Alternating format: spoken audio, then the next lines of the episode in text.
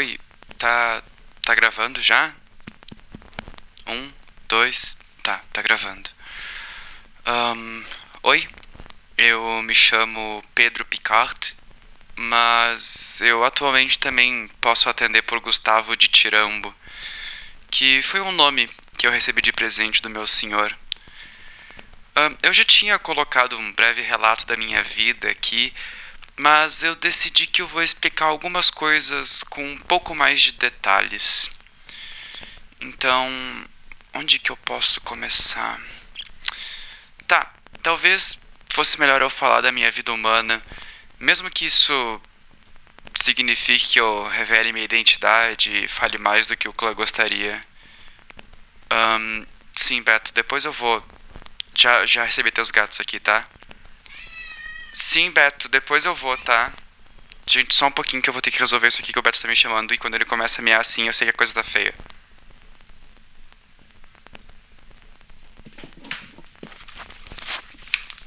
Um, tá, voltei. Uh, no caso, não é o Beto, né? Esse é um dos gatos do Beto. Eu vou falar quem é o Beto daqui a pouco. Uh, bom, onde que eu tava? Que o clã talvez não gostasse que eu revelasse tanta coisa. Hum, tá, Bom, vou falar da minha vida humana então, tá?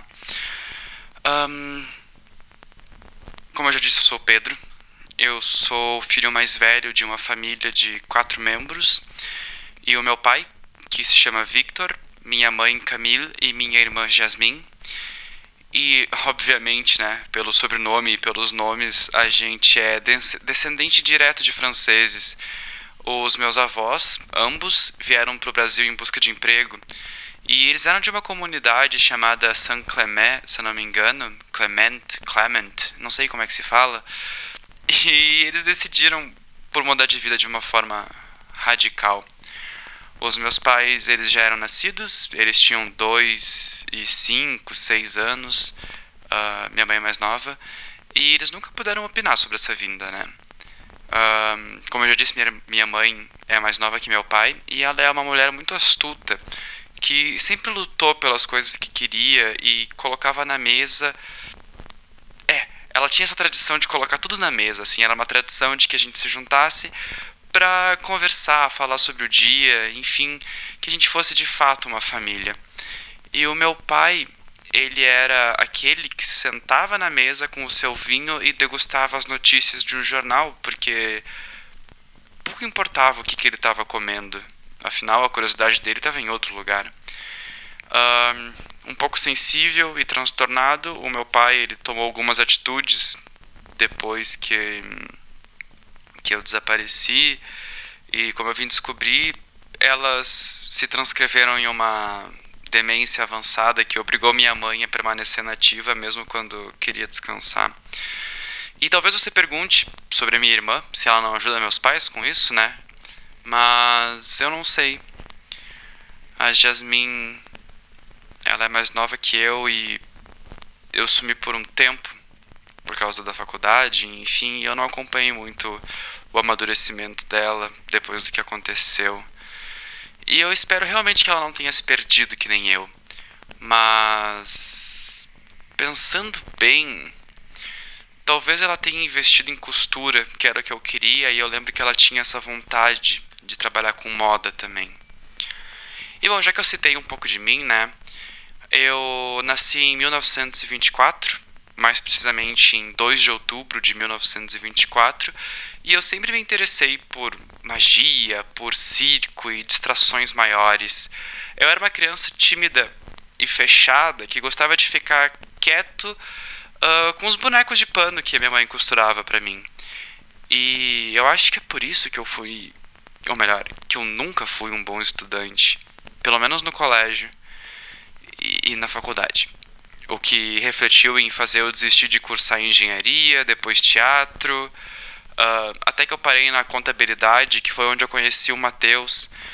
Mas ainda sobre a minha infância, vamos voltar para a infância. Eu cresci rodeado de kits de magia, uh, shows e brincadeiras que expandissem a minha criatividade um, desenhos, recortes, colagens, tudo que meus pais conseguiam de revistas e caixas na rua e no trabalho, eu acabava transformando em algo a mais, em castelos, em arte, enfim, meu quarto era Tinha tanta coisa colada na parede que eu não sei como é que eu me achava lá dentro.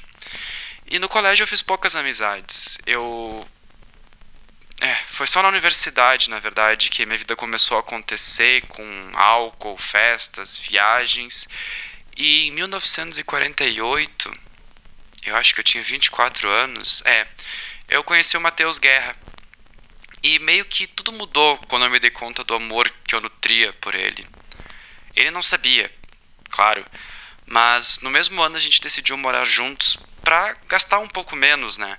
A minha família me patrocinava, mas eu tinha conseguido uma bolsa enquanto estava na faculdade, uh, ou melhor, enquanto eu aguentasse a faculdade e eu poderia pagar as minhas despesas.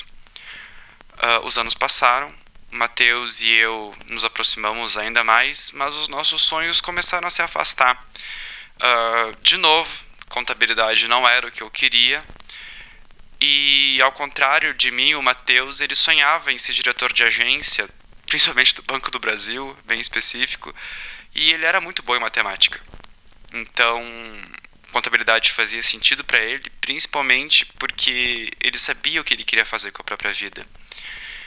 E em 1952 ele estava quase se formando e a gente resolveu ir para uma festa do curso de direito. E a festa foi fantástica. Mas na volta a gente conheceu um homem que nos marcou para sempre. E o nome dele é Romeu Esposito. Hoje ele é meu senhor. E ele estava em frênese de fome quando nos viu.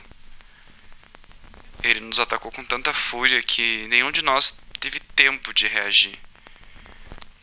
Ele era muito forte comparado com a gente, rápido, certeiro. Ele avançou contra o Mateus e eu tentei impedir. Sabe, aquela babaquice de um ato heróico com a pessoa que a gente gosta. E daí, por causa disso, o Romeu me pegou e eu senti um medo que me fez querer voltar para dentro, dentro do útero da minha mãe. E eu ouvi e eu vi os ossos do Mateus quebrando, a coluna partindo, as pernas parando de funcionar e a boca se abrindo em um grito seco que de tanta dor emanou sem som algum. Uh, e logo depois foi a minha vez. Preso em meu pescoço, a dor de umas 50 injeções ao mesmo tempo e então um deleite. Eu não sei se eu gozei ou se eu me urinei naquele momento o êxtase foi tão grande e eu queria apenas que ele continuasse, não importa o que acontecesse. Não existia mais frio, mais calor, mais Mateus, festa, ressaca, nada. Apenas um prazer puro de um orgasmo completo na mão daquele homem em meio à rua. E depois disso tudo começou a ficar confuso. Então a partir daqui eu vou fazer uma síntese do que aconteceu, mas também porque eu não vivi, eu me contaram o que aconteceu, pelo menos nesse início. Um, bom, Mateus, ou Mateus não, o Romeu ele se alimentou e ele tentou corrigir os atos dele e ele me trouxe de volta à vida. Ele me passou a maldição do clã Ravenous e ele me deu um, eu não sei agora se foi um animal para comer ou se ele me deu uma bolsa de sangue que estava guardada na mochila. Eu não sei, eu não vi. E nas noites que se seguiram, eu, completamente perdido da minha própria vida, ele transformou o Mateus em um ghoul ou em um carniçal, uh, fazendo dele um escravo do seu sangue. Isso ia fazer com que ele vivesse para sempre, com que ele fosse um pouquinho mais resiliente e até herdasse algum tipo de disciplina de Romeu. Só que com a coluna dele completamente amassada, ele virou cadeirante. E o sangue não tinha como curar ele. Talvez outros clãs de kindreds, de vampiros, mas a gente não conhecia, ou o Romeu não queria que eu conhecesse naquela época. E com isso a minha vida como Pedro Picardo foi apagada e o Gustavo de Tirambo nasceu como uma forma de mascarar a minha vida da sociedade humana agora. Romeu me ensinou as disciplinas, ele me transformou em um mago de rua e logo em seguida ele me tirou tudo. Mateus, minha família, dinheiro, roupa, tudo. Nas suas palavras, eu deveria me provar digno de ser um Ravnus, digno do sangue de Zapatazura, erguendo meu próprio império do zero sem que houvesse interferência sua nesse trajeto. Ele me deu uma Kombi de presente, de presente de abraço, né? Uh, eu chamo ela até hoje de Hermione, por questões de Hermes, né? Que é aquele que guia o caminho. E ele me proibiu de ver a minha família, e ele usou o Mateus como essa sua segurança. E eu poderia ver sempre eu poderia ver ele sempre que eu quisesse, desde que eu cumprisse a minha parte. Um, ou seja, eu entendo isso. Mas a vida do Mateus estava na mão dele e dependia de mim fazer as coisas certas para que ele não sofresse. E não ache que eu culpe o Romeu por tudo que ele fez. Uh, hoje, pensando sobre tudo isso, sobre como tudo foi orquestrado pelas aleatoriedades e sincronicidades da vida, eu, eu não guardo rancor dele. Muito pelo contrário eu tenho o Romeu como um guia muito importante para mim. Bom, com a Kombi e com o dinheiro. com o dinheiro é difícil, né? Eu tinha uma Kombi e eu tinha dinheiro para passar uma noite. Uh, de gasolina, estacionamento, enfim, eu comecei a vagar pelo Brasil em busca de público que patrocinasse esse meu império. Vulgo, eu me apresentava nas ruas. E foi um fracasso de jornada porque eu só conseguia dinheiro e até hoje eu só consigo dinheiro pro meu dia. Às vezes eu consigo dinheiro para pagar gasolina e eu preciso pechinchar com o cara da garagem que eu vou ficar para guardar a Kombi. Ou o contrário, de eu ter que roubar gasolina de carros para conseguir movimentar a Hermione. E eu consegui uma cama baú para que eu dormisse dentro e nenhum humano se importasse ou visse qualquer coisa. E Desde então eu ando pelas ruas buscando um propósito. Quando a ditadura começou, as coisas complicaram porque eu comecei a fazer menos shows, teve repressão, teve mortes, uh, vários amigos começaram a desaparecer e não tinha mais quem me ajudasse com isso. As coisas só melhoraram quando eu encontrei o Beto, Roberto Nosferato, que é um amigo que sempre me fez repensar a minha partida de Porto Alegre ele, eu trabalhava com os humanos e ele com os kindreds, com a Camarilla, e juntos a gente tinha informações para vender. Mas a verdade é que quando eu conheci ele, foi quando eu tentei ter informações da minha família, e obviamente isso foi vetado por Romeu, que novamente ameaçou todo mundo de novo de morte.